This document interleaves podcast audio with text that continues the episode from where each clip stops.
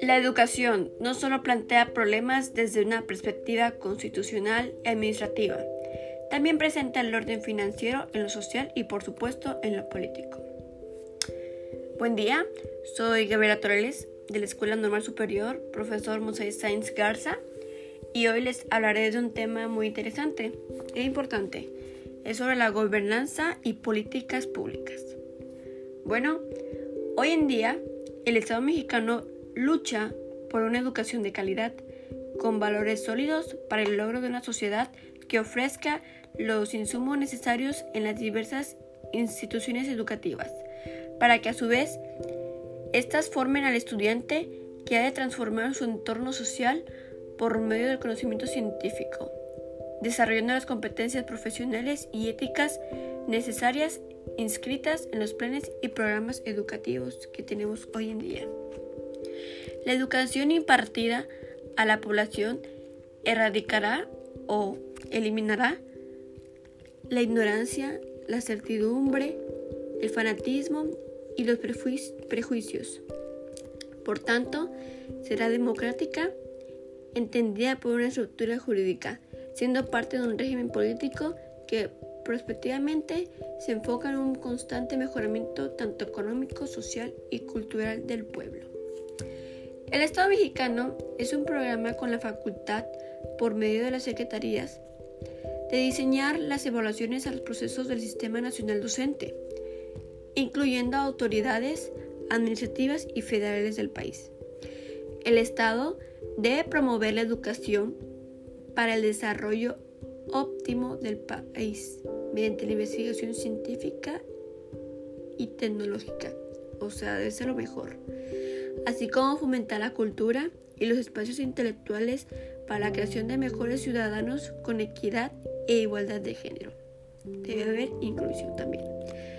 La educación basada en competencias para la vida ayuda a los estudiantes a demostrar la capacidad de resolver problemas cuando se presentan en los ámbitos sociales, familiares, académicos y culturales. La educación actual se sustenta históricamente de las constituciones, específicamente de la de 1917, en la que se inserta el carácter nacionalista con los ideales de la nación necesita para enfrentar los problemas sociales que se proyectan durante el proceso educativo.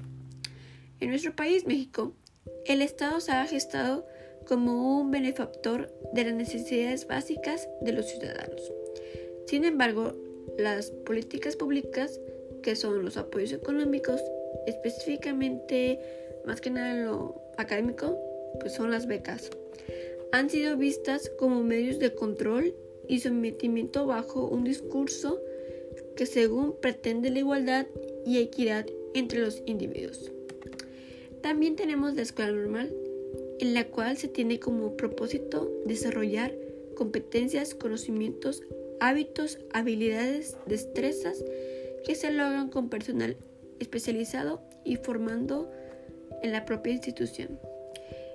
Se vislumbra como una dependencia de las escuelas normales respecto del Estado, este como un rector, y refiriéndose a los servicios que otorga, debe auxiliarse las políticas públicas que, como, como hemos visto, son el conjunto de acciones que fomentan las transformaciones de las relaciones de la sociedad. Los foros sobre las políticas públicas han generado por parte de los especialistas una reflexión profunda en varios aspectos, como los que a continuación se listan. Profundizar la intermediación financiera. Promover la competencia en los mercados de bienes y servicios impulsar la innovación tecnológica y mejorar la calidad de la educación. El nuevo escenario de la política pública es formar a un nuevo ciudadano que responda a los desafíos de la época con orientaciones nuevas de corte educacional.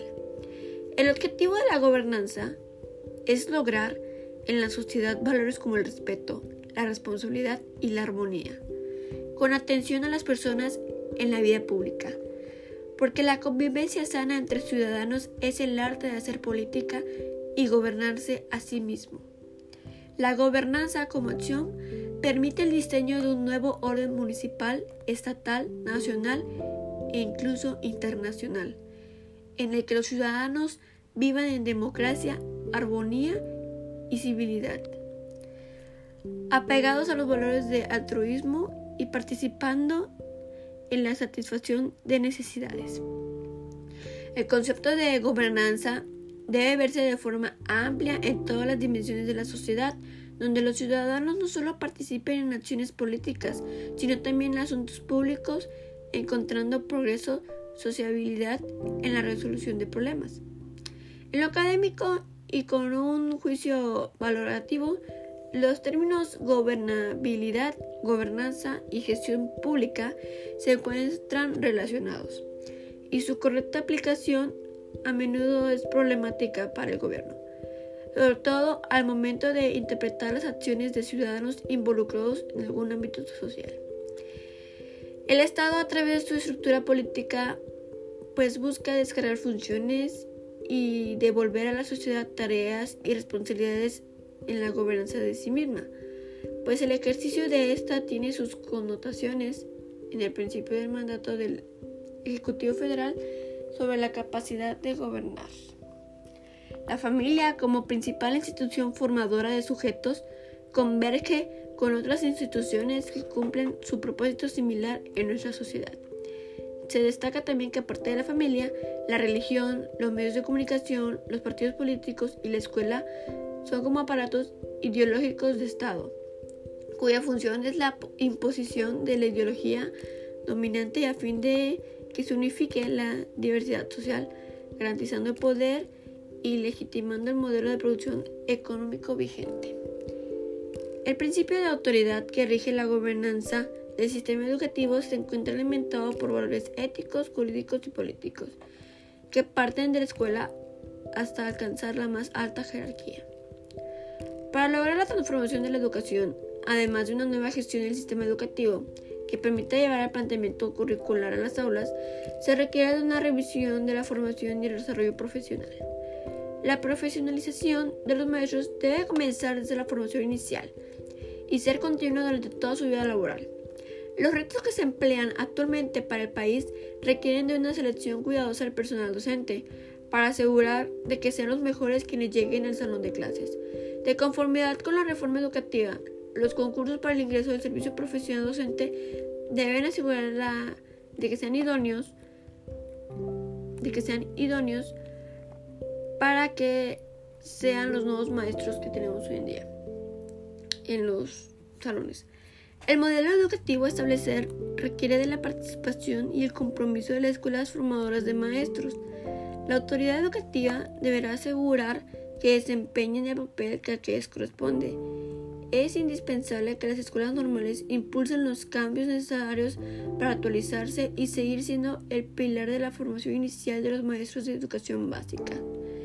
La transformación de las normales debe considerar desde luego la renovación y el fortalecimiento de su planta docente y la revisión de los planes y programas de estudios en función del planteamiento curricular del modelo educativo 2016. Los mexicanos reconocen y valoran la responsabilidad invaluable de los docentes tienen el proceso educativo y su papel en la comunidad escolar. Según el modelo educativo 2016, una de las claves para el buen funcionamiento del sistema en su conjunto y sobre todo a su nivel de, cada planta escolar es una activa y responsable participación social. La reforma educativa fortalece el Consejo Nacional de Participación Social en la Educación, que es el CONASAPE, un espacio de liberación que congrega autoridades educativas, padres de familia y representantes de la sociedad civil la gobernanza se propone el modelo educativo 2016. El poder legislativo tiene un papel crucial. Al haber aprobado las modificaciones de la reforma educativa a la Constitución y a las leyes reglamentarias del sector educativo, el Congreso de la Unión se constituyó como un actor clave en esta transformación. Educativo 2016 propone la creación del Sistema de Información y Gestión Educativa, que es el SIGE a partir del requerimiento de las escuelas, el SIGEP deberá ser una herramienta que facilite que las escuelas cuenten con las plantillas de maestros completas desde el primer día de clases y que hayan sustituciones oportunas del personal frente al grupo. Para la UNESCO en nuestro país, la noción de gobernanza se ha desvinculado a partir de la puesta en marcha de programas que han llevado a participar solo escuelas que cuentan con más recursos a través de escuelas de calidad. La teoría de capital humano prescribe que un estudiante, en la medida que invierta en su educación, en esa forma será retribuido como profesionista. A mayor número de grados profesionales, mayor y mejores puestos laborales, por tanto, mayor salario. La falta de capital humano no es solo un, un reflejo de un sistema de educación deficiente, también es el resultado de una vinculación inadecuada entre los sectores educativos, empresarial y social. Por eso es importante ayudar en nuestra educación.